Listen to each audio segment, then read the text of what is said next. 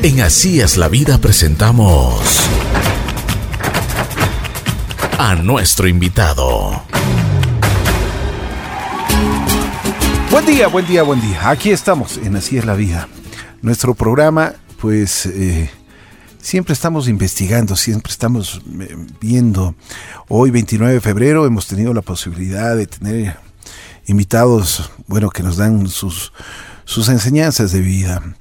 Hoy tenemos, hemos tenido una persona que, que nos, nos, nos ha invitado a que esté junto a nuestro programa. El día de hoy quiero dar la bienvenida a Vanessa Cuenca. Vane es una persona que está ligada a la industria de la música en muchos sentidos. Vamos a hablar con ella para que ella misma nos cuente sus experiencias de vida, cómo está esta industria famosa, la industria de la música, la industria del entretenimiento aquí en el Ecuador, que yo creo que está recién dando sus primeros pininos. Eh, creo que se están haciendo bases y bases sólidas.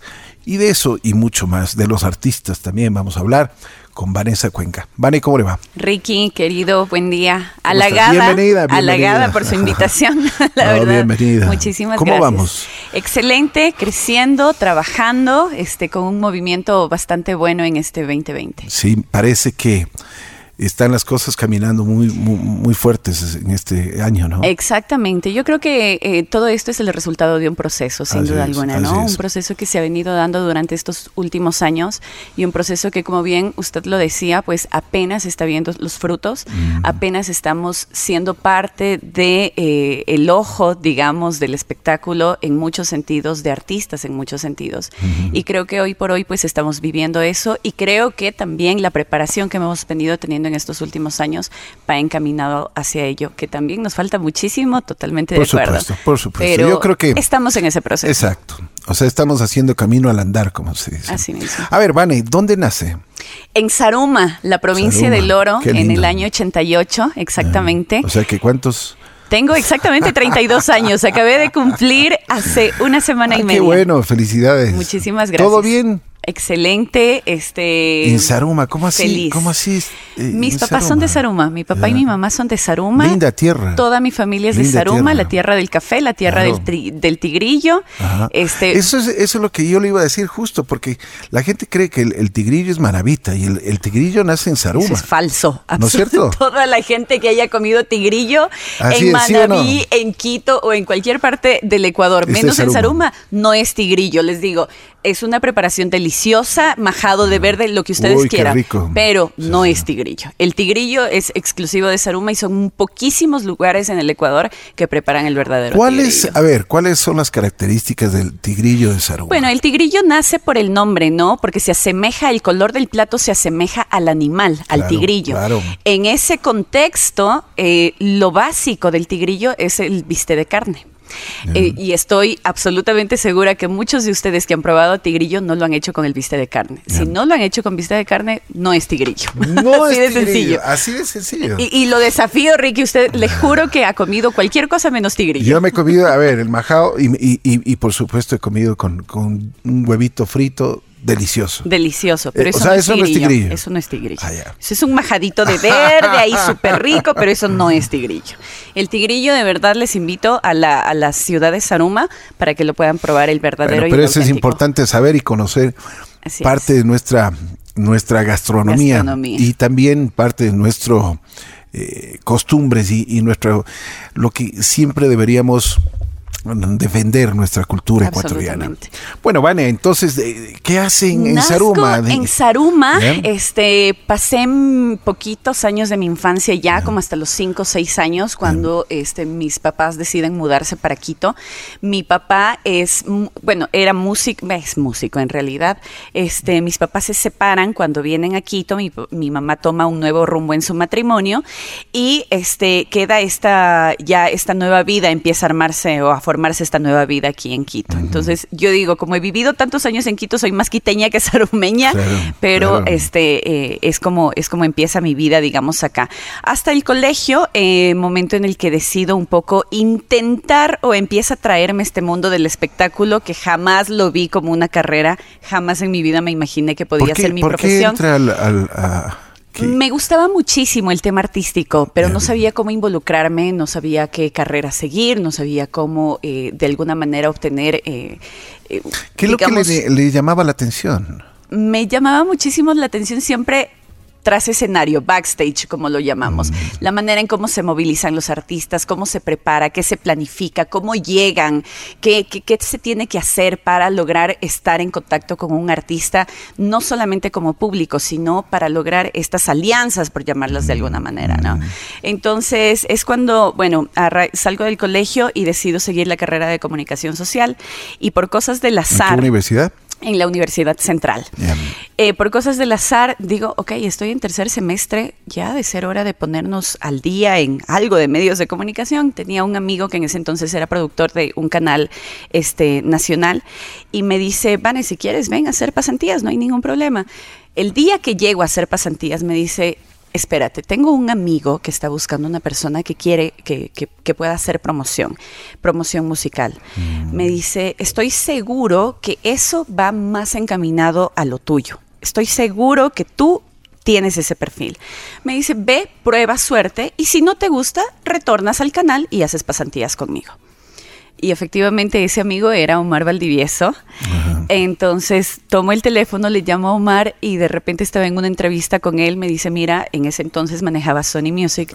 Me dice, es para la disquera Sony Music, este, hacemos esto, esto, esto. Me tuvo como seis meses de prueba, pero finalmente este, hicimos un clic laboral bastante importante, un clic de amistad también que perdura hasta el día de hoy.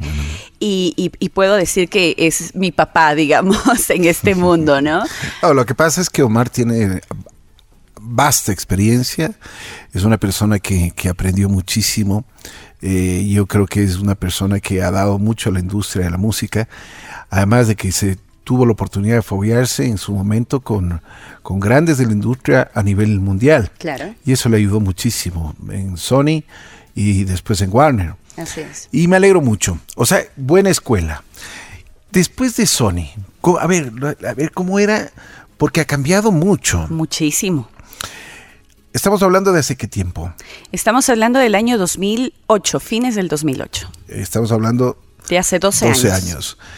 Pero antes se llevaba el disco físico Absolutamente. a las estaciones de radio y se promocionaba de una en uno. Así es. Y los temas igual iban saliendo, los, lo que se llamaban los sencillos iban saliendo de uno en uno. Así es. Ha cambiado muchísimo, porque ahora simplemente se coge, se pone en las plataformas digitales el disco para difusión. Así es. Y eso se hace, o sea, ha cambiado, ya no es ya no es el, el, contacto que se tenía antes con, el, con los locutores, con los directores de, las estaciones. Absolutamente de acuerdo. Yo entré, creo, eh, que logré todavía experimentar ese proceso del contacto directo, ¿no? Del contacto este, de preparar y de planificar el lanzamiento, por ejemplo, eh, a través de, como bien lo dice, un sencillo físico.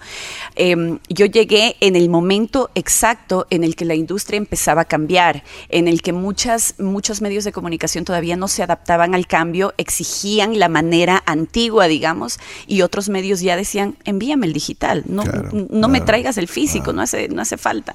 Este, entonces yo entro en ese Además ya no había tanto físico, ¿no? Exactamente. Ya las disqueras ya comenzaron ya. Bueno, y además que entro en un proceso en el que uno quiere lanzar una canción y dice, usted mismo me decía mucho, bueno, ya me llegó me llegó hace tres días, eh, porque están preparando ya a nivel internacional y ya la, la, plataforma digital nos permite tener los sencillos y ya no me hace falta que ustedes como disquera me traigan el sencillo para estrenarlo. Entonces entro en ese proceso en el que las disqueras efectivamente empiezan a tambalear en ese sentido, ¿no? En cómo se estaba manejando. La tecnología les ganó a las disqueras. ¿eh? Sí, estoy... De largo. Pero les dio de largo y yo creo que las disqueras nunca estuvieron preparadas para ello. Así es, yo también estoy de acuerdo con lo que usted dice. Fue un golpe que no, no pensaron que iba a llegar de manera tan radical. Lo que pasa, a ver, eh, si nos ponemos a ver, las disqueras eran demasiado fuertes, ¿no? recuerdo los, los, lanzamientos de un, disco de Gloria Estefan, me acuerdo tan claro, habíamos invitados de 75 medios del mundo, claro, ojo, del mundo, íbamos a, y nos llevaban a las Bahamas, por decir algo, al mejor hotel y toda la cuestión, tres días para el lanzamiento, llegaban los grandes jefes de, de Sony, de me acuerdo, en los aviones privados, Claro. llegaba todo, llegaba Motola, llegaba toda la gente élite de, de la industria para hacer el lanzamiento. Y eran millones de millones que se jugaban ahí. Pero esos millones de millones que los invertían, se venían, Se ven se traducidos, beneficiados claro. y, y se venía no solo eso, sino se venía muchísimo más. El disco de Gloria o de cualquier artista estaba, pero en la palestra. Así es. Ahora cambió todo. Porque manera- ya no, ya no, ya no hay esos lanzamientos tan pomposos, sino simplemente se dice el día 29 de febrero se Lanzamiento va lo de último tal de, artista. Así es. de Shakira Así es. y está en todas las plataformas digitales. Bájese usted lo que usted quiera, porque ya le ponen todo el disco y ya no hay, o sea, dicen, esta es la canción que, que El promocional o el sencillo actual, pero de ahí no, no, no. Bájese no. usted lo que quiera. Exacto, descárgate lo que sea y uno tiene la facilidad y el acceso instantáneo. En el momento en el que salió el álbum, absolutamente todas las canciones es. y ya no se limita en la Pero música. como, como estamos hablando, la- las disqueras no estuvieran preparadas para el cambio tecnológico. Yo creo que no. Yo considero que no estuvieron Es preparados. por eso para que ello. incluso los mismos artistas no estaban preparados para esto. Y que ahora los artistas, la única, el único ingreso es salir a cantar. Exactamente. Porque ya no tienen, ya no tienen, o sea, tienen, perdón, tienen las regalías de, de- de cuando tocan las canciones en la radio, en la televisión, pero ya no es el fuerte de Dejaron de ellos. percibir los millones de dólares que hacían Claro, eh, a través de la venta, claro, a través de la venta de discos. Es por eso que ya las, las tiendas ya no existen. En el 2009 aproximadamente había un reportaje, no recuerdo de qué medio internacional, que justamente hablaba de esta transformación de las disqueras y de qué manera los artistas hoy por hoy obtienen sus réditos. Y era justamente esta nueva tendencia a los shows, a los shows en diferentes además este, sentidos, ¿no? No solamente pararte en un escenario, sino de qué manera puedes atraer más gente para que quiera verte en vivo. Así es. Y ahí empiezan a armarse estos cruceros en los que también se arman shows privados Claro, o estas claro. miles de maneras de montar un espectáculo de un artista y que yo como fan tenga la predisposición de pagar lo que, lo que quiera y el precio que me pongan para poder ver a mi ¿Cómo, artista. ¿Cómo habrá cambiado la industria que hasta Julio Iglesias, el viejito Julio Iglesias, le tocó salir de nuevo a los escenarios, ¿no? Claro. O sea, que, que la gente decía, o sea, decíamos, yo, yo me acuerdo, decía, para que salga Iglesias es porque realmente esto cambió. Cambió.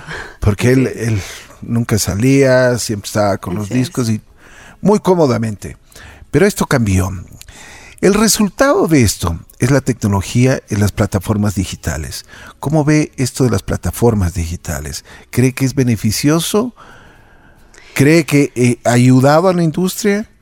¿Cree que, por ejemplo, los artistas que no tienen una buena promoción, pues están dándose a conocer o simplemente muchos pasan desapercibidos? Yo creo que es para lo uno y lo otro, ¿no? En, en su momento conversábamos con muchos de ustedes, con usted mismo, Ricky, eh, la manera en cómo los artistas que antes no tenían acceso, hoy por hoy lo tienen, y cualquier persona los puede, puede poner play en la canción y ellos pueden estar generando ingresos a través de esas, es. de esas reproducciones. Pero también considero que existe una gran dificultad, porque como, como dice la teoría, a más información, mayor desinformación. Entonces, el momento en el que tenemos un abanico de posibilidades, también se reduce mucho la manera en cómo manejaban o manipulaban o eh, ejercían el poder las disqueras antes. Así es, porque eran la lista de los, ¿cómo se llama? Prioridades. Exacto. Y a usted le daba su O listado sea, de prioridades y a eso nos regíamos. A, en- a Enrique Iglesias les vamos a poner 20 millones de dólares y va a ser número uno. Exactamente. Y y hasta que se dieron cuenta de que Enrique Iglesias no canta ni en la ducha. es que es así. Ricky, que es un- es- yo le tengo mucho cariño a Enrique. Es que yo me acuerdo que la payola en los Estados Unidos era, pero impresionante. De. En ese tiempo era, o sea, Enrique Iglesias cada media hora y, y, y los directores y mucha gente ganaba mucho billete con lo que se hacía, ¿no? Ricky, sinceramente yo creo que hoy por hoy se sigue manteniendo esa manipulación, ¿no? A través de las plataformas digitales, porque claro, uno ingresa y uno piensa que las cosas son al azar, ingresa a YouTube, ah, ingresa a pues, Spotify y de repente le empiezan a lanzar todas las listas de reproducciones de artistas que usted ni siquiera escucha. Así ¿Cómo así? Por la cantidad de inversión, evidentemente. Entonces yo creo que simplemente se ha ido ajustando y adaptando a las nuevas tecnologías, pero insisto y creo que eh, las disqueras o en este caso los grupos de poder del entretenimiento siguen todavía manejando a su conveniencia. Lo que me ha llamado la atención es de que ahora en el mundo eh, y especialmente en todo lo que se refiere a América, este continente, ahora los, los, los,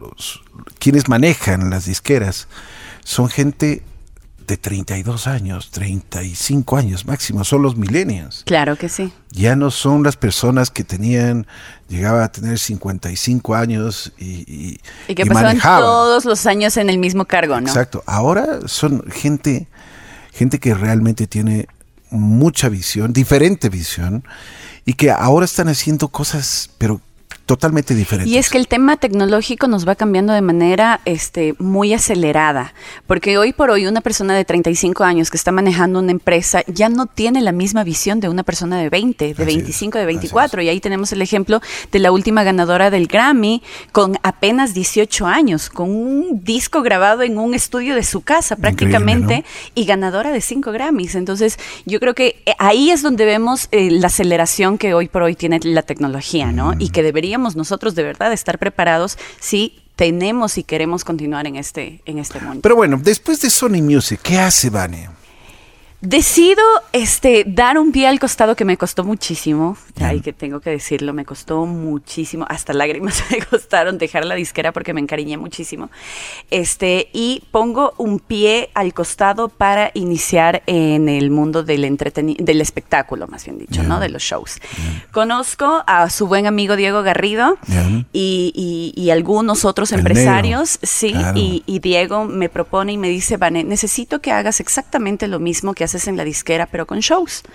Estoy trayendo ahora a Ricardo Arjona en ese entonces, que era el 2012, eh, con el tour Metamorfosis y Romeo Santos. Eran los dos shows que estaban de manera inmediata. Yo salí de la disquera y al mes ya ellos prácticamente llegaban. Entonces, listo, me subí en la bicicleta y, ahí y de ahí en adelante no he parado hasta el Pero me imagino que eso fue un cambio completo. Fue un cambio completo en todo sentido. Primero, este, intentar ver el otro lado, ¿no? El otro lado que yo no manejaba, porque manejaba promoción artística. Ver el otro lado desde el show de la venta ya, un, un, tema que involucra un sinnúmero de cosas adicionales y que no las conocía en ese momento. Pero logré adaptarme bastante bien por la atracción y el gusto que le tengo y el amor que hoy por hoy le tengo a esta carrera que he venido haciendo durante estos 12 años. Usted comienza a tratar con los artistas. Así ¿Cuál es su función? A ver, yo eh, en principio tengo contacto directo con los jefes de prensa o los publicistas de los artistas, de las casas disqueras o de las Todo empresas. Todo lo que es comunicación. Exactamente. Ah, por ahí empezó mi, contacto con ellos. En ese proceso, uno lo que tiene que hacer es efectivamente ruedas de prensa, el momento que llega el artista, este, promoción y difusión del mismo artista previo al evento, porque estamos hablando de otro tipo de intereses y es que se genere difusión del evento. De acuerdo. Entonces, para que la gente reaccione comprando las entradas, nosotros necesitamos comunicar. Digamos que es nuestra función, la, la, función de, de, nosotros es previa al evento, ¿no? Es, tenemos esa responsabilidad de venta de entradas y de generar eso. Y cuando llega el artista, pues efectivamente logramos ese contacto, em, no solamente en el ámbito comunicacional, sino también ya eh, en el tema personal. Pasamos al plano personal. ¿Cómo son los artistas? Me he encontrado de todo, de todo, como en todo lado, ¿no? Complejos, muchos de ellos Dios personas maravillosas y extraordinarias en otros Cuando están frente a las cámaras sonríen todos. Absolutamente todos, ¿no? Encantados Pero salen de las salen cámaras de las y... cámaras y se convierten en los monstruos este que uno jamás se imaginaría eh, tener contacto. ¿no? quieren saber nada, no les gustan las fotos, no les gustan las fans, odian tener contacto con la gente, quieren pasar metidos en el hotel y ojalá desaparecer del país lo más rápido posible. Y hay otros Vengo, canto y me voy. Así es, y hay otros que disfrutan muchísimo el, el hecho de ser artistas que les encantan las fotos y digamos todo lo O contrario. sea, que saben su trabajo. Así es. Yo Porque creo que esto es un trabajo a la final. Yo creo que Ricky, cuando uno se mete a hacer algo, debes saber las responsabilidades que eso conlleva, ¿no? Este, en muchas ocasiones tenemos que hacer cosas que no nos gusta y en muchas otras lo que amamos. Pero considero que, claro, los artistas que son enormes, este, que tienen una trayectoria artística demasiado gigante, como el caso de Ricardo Arjona, se pueden dar el lujo de decir no quiero fotos y no quiero tener contacto con la gente, pero pues por de alguna manera empezaron y ya empezaron teniendo Yo ese me acuerdo la primera vez cuando vino Aljona, vino en taxi acá a la Claro. estación. No, no, no, y eso es en serio. Yo me acuerdo, él vino en taxi, o sea, le trajo el promotor en taxi. y, y, y aquí tenemos fotos de Ricardo Arjona, venía Ricky Martin, todos. O sea, yo me acuerdo un día incluso eh, vino Ricardo Montaner. Sí. Y, y bueno, Ricardo es, un- eh, es una persona que se da mucho. Incluso nos comimos un ceviche aquí con una cervecita. Claro, y, claro, pero una claro. persona muy sencilla, muy, muy... Pero ya cuando les viene la fama, les cambia muchísimo. Les cambia también el carácter, ¿no? De acuerdo, pero creo que también depende mucho de los equipos de trabajo. En muchas ocasiones los artistas son completamente dados y son los equipos de trabajo los que entorpecen en muchas ocasiones mucho. ese contacto. Que creo que al fin y al cabo, pues de eso se trata, ¿no? Este, este trabajo, nosotros que lo conocemos tantos años, sabemos que de eso se trata. Y si no hubiera ese límite entre la gente y el artista, quizá las cosas no se llevarían o no tendrían los resultados. ¿Usted ha que tenido alguna anécdota así de alguna rueda de prensa que ha pasado algo que, que ha sido distinta, que ha sido algo rara, que, que estaba tensa? Algo, algo que usted se acuerde. Bueno, yo de hecho, una de las... Tengo muchas anécdotas, pero creo que una de las que más me marcó fue justamente esta de haber empezado con Ricardo Arjona, este, cuando, claro, eh, él se mostraba muy, muy eh, sencillo, entre comillas, frente a las cámaras y daba un giro de 180 grados cuando se apagaban las cámaras, a tal punto que no quería sonreír en fotos, no quería fotos ponía mala cara a las fans. Este, y en ese momento, justamente en rueda de prensa, él con una cara terrible salía, se encendían las cámaras y sonreía. Y yo decía, de verdad, es otra persona. O sea, No es el que estaba no en es el el que está atrás, no es el que está atrás y que, y- y- y que es un mal genio, este pedante incluso. Es otra persona completamente diferente. Y ahí mismo, claro, eh, se presentaba en el Estadio Olímpico Atahualpa, recuerdo, no todas las entradas se agotaron, no había ni reventa, ni siquiera reventa había, todo estaba agotado. y claro, la manager era una persona radical, co- tal como él, un poco mal genio incluso, y nos invita a subir al escenario porque tenía una tornamesa. Y nos invita a subir al escenario en la historia del taxi, en el que nosotros como producción teníamos que figurar tomándonos unos whiskies con, con, con Ricardo Arjona. Él se da la vuelta, la tornamesa gira y nosotros estamos frente a más de 35 mil personas en ese entonces, brindando con Ricardo Arjona con un whisky. Y yo creo que esos fueron uno de los momentos más emocionantes que pude haber experimentado. Estar frente, ahí pude quizás sentir lo que siente un artista, frente a 35 mil personas Claro. en un estadio fue impresionante. Tienen mucho miedo, ¿no? Muchísimo, sí. Sí, yo bueno, creo son que seres humanos. sí y además O sea, una, con que sean famosos. una no. de las cosas justamente de ahí yo, de, yo de- les veo cuando, de- cuando ya están listos para salir del escenario, sí. pues se mueren del miedo. Una de estas, una de estas anécdotas justamente de Ricardo es que él vino con su hijo, Ricardito, Ricardito Junior. Él cargaba cables. Él literalmente gen- eh, eh, estaba como cualquier parte del equipo de, de la parte técnica. Y eso a mí me pareció, de verdad, me dio otro, también otra perspectiva del artista, ¿no? De quién es Ricardo Arjona. Porque lo tenía su hijo y no tenía estrellita para nada por ser su hijo. Tenía que trabajar igual que todo el mundo. así No viajaba en el avión con su papá, viajaba igual que, el- que- que el resto de, de equipo de trabajo.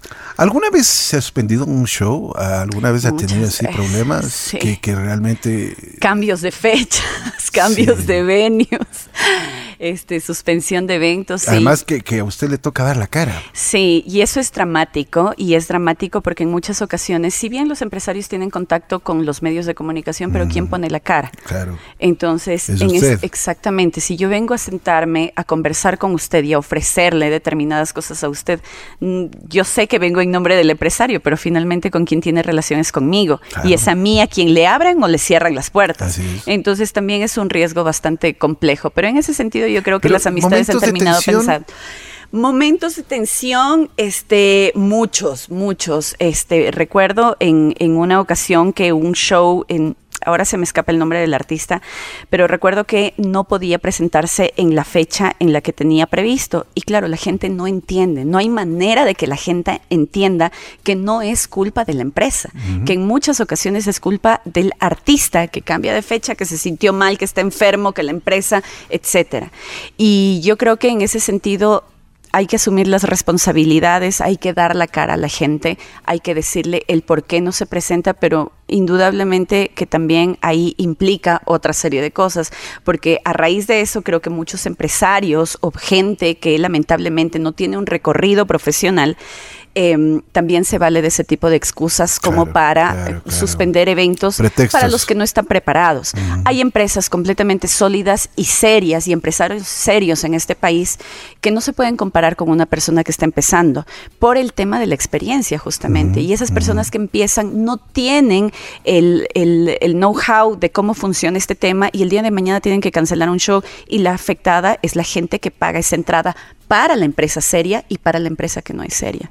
Entonces creo que esa es una gran desventaja que hoy por hoy corren todas las empresas serias en este país. ¿Qué pasa cuando ya el artista sube al escenario? Usted está atrás. Sí. Son momentos de tensión, porque hasta, hasta ver que... Es como, yo siempre digo que es como el primer round en una pelea, cuando es el, la primera canción es el, el round de estudio, ¿no? O sea, entre el artista, la comunión entre el artista y el público. Así es. Pero para la gente que estamos atrás siempre hay tensión. Sin duda alguna, este, una de mis mayores y mejores experiencias fue haber trabajado con Paul McCartney, por ejemplo. Qué bien. Este, eh, ¿Cómo le fue con Paul? Ay, increíble, increíble, qué increíble experiencia trabajar con esa empresa que está detrás de él. Absolutamente profesional, impecable. O sea, no, no se les escapa. No hay posibilidad de un error con ellos. No hay posibilidad porque todo está contemplado. Todo, um, o sea, con, con, con orden de trabajo. Mínimo detalle, exactamente, sí. Este, esta empresa era inglesa en ese entonces, eh, no sé si continúen con ellos. Em, y la verdad es que el, mínimo detalle tiene que ser cuidado de principio a fin. Y recuerdo claramente que Paul McCartney es una persona tan pero tan sencilla. Teníamos meet and greets con muchos, con, con, algunos ganadores a nivel nacional alrededor del país. El de lo más encantado, súper tranquilo, agradecido con la gente y una persona y un cantante de esa talla que, que, pueda actuar de, esa manera. Y a pesar de eso, y con todos los años que tiene, él es, se, se notan los nervios antes de subir al escenario. Y como, como en muchas ocasiones escuchaba algunos artistas que dicen, el momento que pierdes los, nervios antes de subir al escenario es. porque estás muerto, así de sencillo. Porque cada escenario es una experiencia diferente, cada público es una experiencia diferente. Ese día llovía, era un lunes que llovía, pero eh, este, a cántaros, y, la verdad es que fue una experiencia fenomenal. Y, Yo creo que eso, con esa se grabó, pues. Sí. McCartney, o sea, sí, sí, el famoso Expiro. Exactamente, sí, tengo, tengo que ser muy agradecida pues con, la gente que confió en mi trabajo y que confió en mí. Qué bien. Y de ahí, este, la maestría, como le, llamamos, eh, fue Cirque du Soleil a Maluna y Corteo en las dos ocasiones que llegaron al país. Este es una experiencia que no se puede, no tiene comparación a nada. Para que la gente conozca, ¿cuántos, cuánto tiempo con antelación trabaja en estos grandes eventos? No, a mí me informaron un año con un año de antelación. Pero evidentemente las negociaciones iban mucho más tiempo Pero ustedes trabajan qué tiempo? Nosotros trabajamos en preparación, o sea, con ese año empezamos a ejecutar una planificación. En este primer mes empieza el contacto con, por ejemplo, en mi caso, la publicista del circo. Entramos en contacto, soy tal persona, vamos a hacer esto, ¿qué tipo de planificación tienes? Seis meses antes la rueda de prensa, tres meses antes este, el o sea, todo va planificado, nada, nada es al azar. Nada, absolutamente nada es al azar.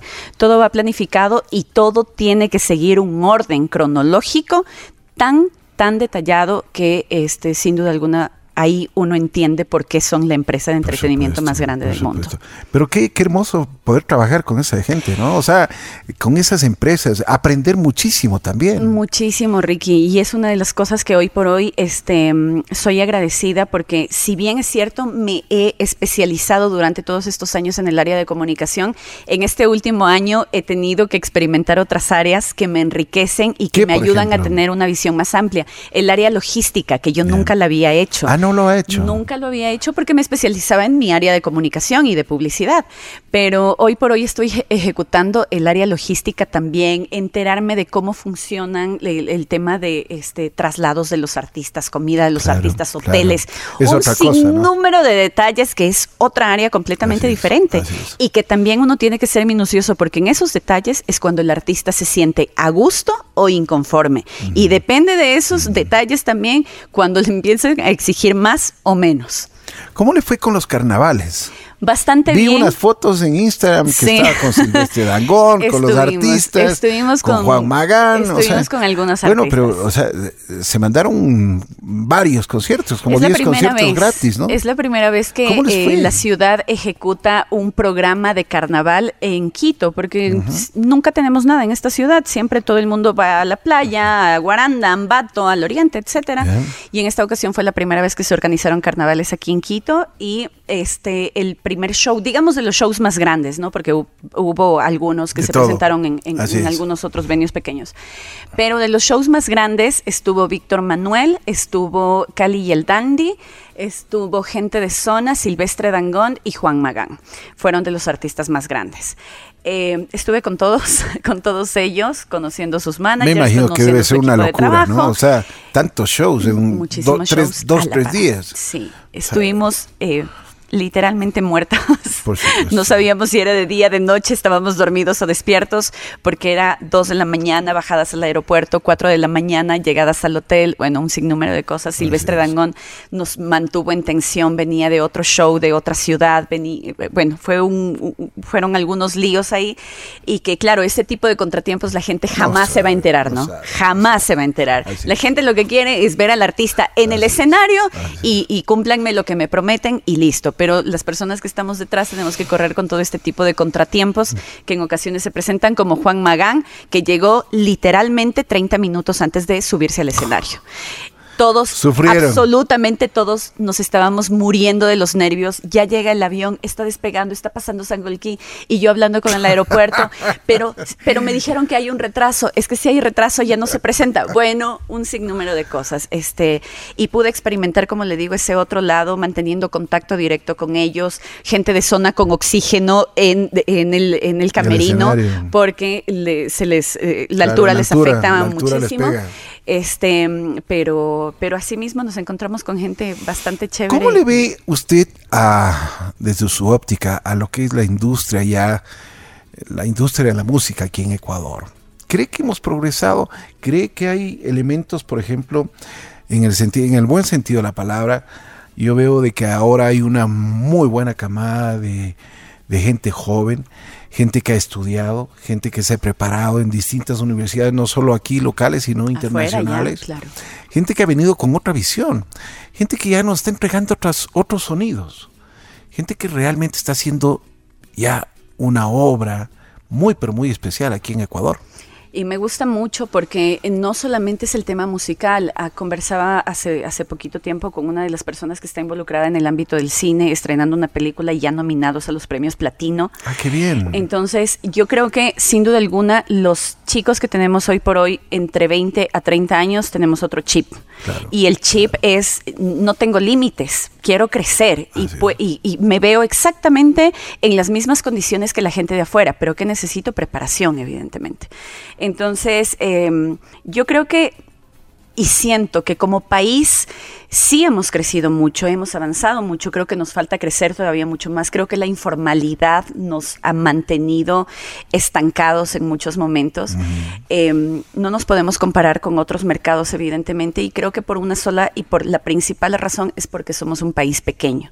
Y como país pequeño, yo, a modo personal, creo que no vamos a poder crecer como otros mercados. Pero, sí creo que podemos mejorar. Pero no cree que nosotros deberíamos tener y ser orgullosos de lo que nosotros somos, por más pequeños que seamos, pero tengamos autenticidad. Nuestra cultura es nuestra cultura. Ecuador es Ecuador. No vamos a ser Colombia, no vamos a ser Perú, no vamos a ser Estados Unidos. Absolutamente de acuerdo. Y creo que uno de los principales errores nuestros es querer parecernos a, querer pelear por. Este, y, yo creo que deberíamos ver los ejemplos de otros mercados en el buen sentido, más no ser o procurar ser una copia. Así es. Estoy absolutamente admirada y em, bastante orgullosa de la eh, mm, de la música alternativa que en Ecuador se está generando. Por supuesto. Hay muchos artistas que buscan eso, ser diferentes, no parecerse a nadie. Y me gusta mucho ese, ese, eh, ese género musical, por llamarlo de alguna manera, porque buscan eso, ¿no? y son chicos que están absolutamente preparados. Dígame una cosa, eh, ¿usted volvería a hacer lo mismo que está haciendo ahora? Si vuelve a nacer. Sí. Le encanta. Me encanta. Yo paso y, creo que... Em, no es un trabajo, es una... Es una, es una pasión que tengo. Es qué bien, qué bien. Ricky, yo creo que pocas personas, o eh, la idea sería que todas las personas podamos levantarnos con una intención todos los días. Y esa intención de disfrutar y de ser felices me la da mi trabajo. Soy absolutamente feliz con el trabajo que tengo. Lo disfruto, lo vivo, quiero aprender. Hoy por hoy, este año me he planteado hacer cosas ya afuera. Este, vamos a ver cómo, cómo nos va y, la verdad es que disfruto me alegro, muchísimo. Me este alegro porque tiene una buena proyección y es importante y es por eso que le habíamos invitado para ver el otro lado de la industria, donde realmente, como se dice, hay cosas que eh, la gente no sabe. La gente no sabe, pero el momento que llegue el show, el momento que está el Circo de Soleil, pues hay gente ecuatoriana que está trabajando, hay gente, gente, gente ecuatoriana que tiene su talento y lo está haciendo bien. Le felicito, Vane. Muchísimas gracias. Yo creo que hay que, hay que alimentar todos los días nuestra industria y ser mucho más creativos, ¿no? Porque eso, eso va a dar un resultado algún momento. No solo tener un artista afuera, sino que realmente tenga esta industria una solidificación en todo sentido. Yo creo que la tecnología también nos ha permitido eso, ¿no? Este, que mucha gente se esté preparando afuera, que mucha gente vea otras cosas de afuera, que ya no crea que estar afuera es inalcanzable. Em, y, yo creo que el, la nueva generación que hoy por hoy está involucrada en el tema del entretenimiento y del espectáculo ya no busca, por ejemplo, una disquera, ya no siente la necesidad de tener una disquera. Y al contrario, hoy por hoy vemos que las disqueras buscan a los artistas. Exacto, fue al revés. Exactamente, es. al revés. Entonces, eh, creo que ese cambio sirve para que nosotros podamos ver ya las cosas desde otra óptica. Y creo que no estamos alejados. Creo que artistas, cineastas, shows, espectáculos, empresarios, todo el mundo, tenemos que abrir también la, óptica a ese mundo cambiante que tenemos hoy. El otro día conversaba con un economista de los Estados Unidos y me decía que cuál creo yo, cuál es la eh, lo que mayor ingreso le da a Estados Unidos en exportación. Bueno, entonces veíamos si es que era, bueno, una infinidad de cosas.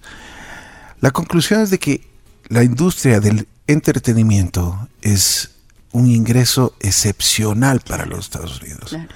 Y esa es una industria, si usted se pone a ver Hollywood, eh, música, de todo, todo, absolutamente. Pues nosotros también deberíamos mm, ponerle el ojo a esta industria que es realmente muy beneficiosa no solo en la parte económica, sino en muchísimas cosas, porque ahí va nuestra cultura, nuestra identidad. Ricky, este fin de semana conversando con algunas de las personas que trabajan en el crew de gente de zona, por ejemplo, que trabajan con Becky G, que trabajan con un sinnúmero de artistas, me decía que em, Arabia Saudita se está convirtiendo en un país que convoca muchos shows, porque ellos saben que su... Em, su, su, su, digamos, su actividad económica se acaba ya dentro de 30, 50 años. Y que ellos lo que están procurando es generar turismo a través de los espectáculos. Hoy por hoy a un artista que, por poner un ejemplo, cobra 5 en Ecuador, en Arabia Saudita le pagan 25 porque buscan eso y porque creo que son países que justamente se van adelantando y creo que nosotros deberíamos también ajustarnos a ese adelanto. De acuerdo. ¿Cuál es su proyección para el futuro? Proyección para el futuro, bueno, este, consolidar ya la agencia que tengo, la agencia de comunicación, de publicidad y de promoción artística, que, que estamos trabajando a la par con un equipo de, gente. es suya, es su, su empresa. Es mía, bueno. es mía, estoy absolutamente Bueno. feliz de, de- de decirlo. Este, y el, el siguiente paso es ya poder trabajar en, en giras con artistas afuera. Qué bueno. Vane, famosa Vanessa Cuenca. No, muchísimas gracias, Ricky. Siempre me voy a acordar que una de las personas de- a, a quien le tenía el principal temor o me ejercieron, me infundaron el principal No, temor no, de no. conocer fue a Ricky Cueva. Y cuando lo conocí dije, disculpen, ¿y cuál era el temor? Si Ricky es, un, es una persona maravillosa. Muchas gracias, Y yo quiero agradecerle públicamente por todo el apoyo de Ah, estos muchas 12 gracias, años. Vea, y por su encantadísimo. amistad. Encantado. Lo, lo que usted dice es una gran verdad. La amistad es lo que más eh, prima en esta vida. El ser sincero, el estar aquí, el que usted me haya dado la oportunidad de entrevistarle, el, que, el saber de sus comentarios, de lo que estamos viviendo todos, porque todos somos exacto. la industria aquí en este es. país y estamos empujando el, el vagón, pero lo estamos dando en la misma vía. Todos. Y eso es una de las cosas que sí quiero recalcar. Debemos dejar de vernos como competencia. No, no, no. Somos y jalamos para el mismo Así lado, es, estamos en el es. mismo círculo y ese círculo es tan reducido que deberíamos darnos la mano entre todos. Así es. ¿Cuál es el show que le falta hacer? El show que me falta hacer Coldplay. Sueño con hacer Coldplay porque Sería es maravilloso, mi- ¿no? una de mis bandas Sí, favoritas. es- además de que es un concierto excepcional. Sí. Chéverísimo. Qué bueno, Vane. Le agradezco Gracias, mucho, Ricky. muy gentil. Muchas gracias Siga a así siempre eh, con su sencillez, con su inteligencia y me alegro mucho que los pasos que está dando son pasos, pero precisos y los Sólidos. Me estoy preparando para no equivocarme en el camino. Bueno, todos nos equivocamos, pero cuando nos equivocamos ahí aprendemos mucho más. Gracias, Vane. Gracias, Vane. Cuenca estuvo aquí en nuestros, nuestros estudios. Gracias por esos buenos términos que en, en los cuales ella desarrolla su, su inteligencia, su profesionalismo y, por supuesto, pone de manifiesto el nombre de este Ecuador, este Ecuador enorme que nosotros tenemos como industria musical. Poco a poco la vamos haciendo, pero lo vamos haciendo bien.